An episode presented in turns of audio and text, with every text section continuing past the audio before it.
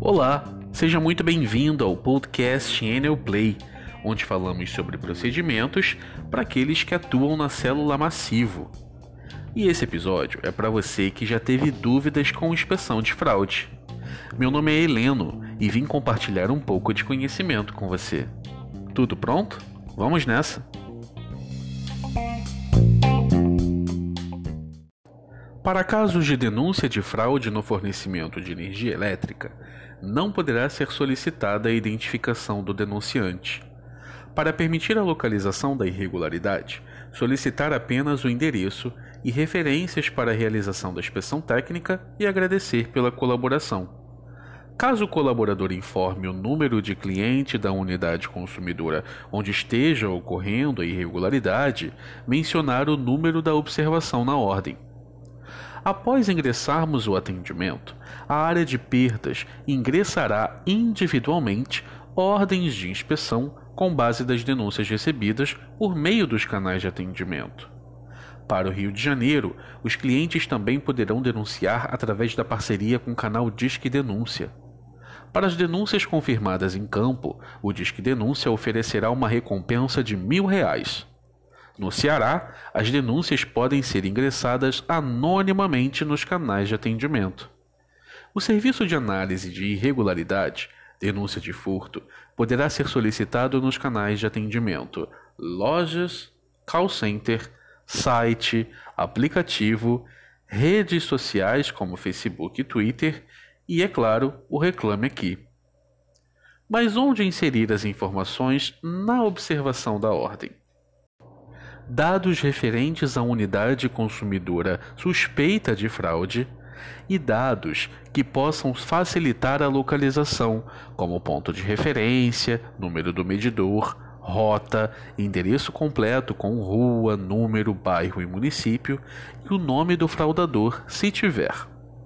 Devemos informar ao cliente que nossas equipes estão trabalhando para a inibição dessas irregularidades e que, após a análise, enviaremos uma equipe ao local. A empresa agradece pela colaboração e o prazo da ordem é de 15 dias úteis. E as denúncias? Todas são verificadas em campo?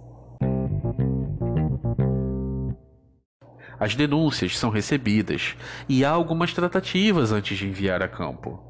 Nós inspecionamos todas as denúncias que tiverem informações suficientes para encontrarmos a localização fora da área de risco. Ou seja, indicações feitas em áreas de risco, infelizmente não são direcionadas a campo por questões de segurança, e indicações que não contenham o endereço mínimo necessário para direcionar também não são enviadas.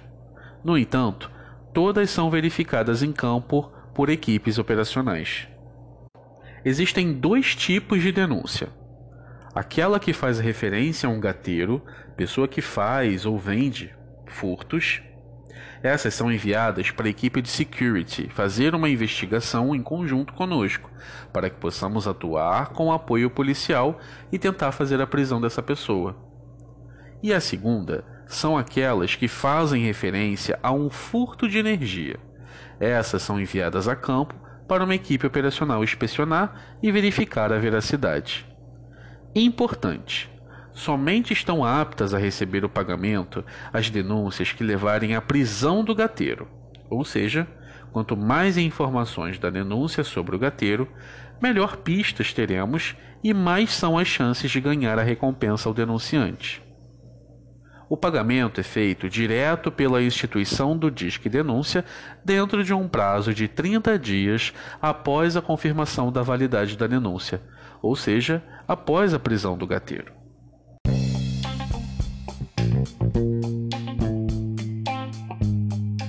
Espero que tenha gostado deste episódio.